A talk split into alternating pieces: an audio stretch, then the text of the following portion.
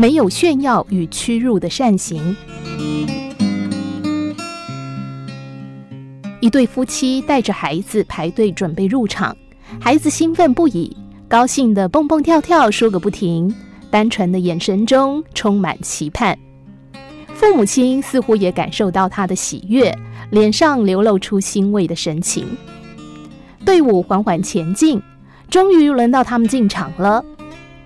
服务人员对他们说：“欢迎光临，入场费一共是六十元。”父亲诧异的说道：“六十元不是四十元吗？”“不，一个人二十元，三个人总共是六十元啊。”服务人员的眼神透露着几分的不耐。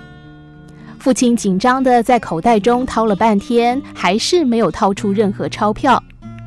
这时候，排在他们身后的一名男子在众人面前将钞票塞到他们手中，大声说：“啊，老兄，别找了，这里有二十元，你拿去吧。”这对夫妻尴尬得满脸通红，丈夫连忙说：“先生，不用了，真是谢谢你的好意。”老婆这时候低头跟孩子说：“今天我们就不玩了，我们回家吧。”小小孩哪能体会父母的处境呢？又哭又叫，说什么也不肯离开。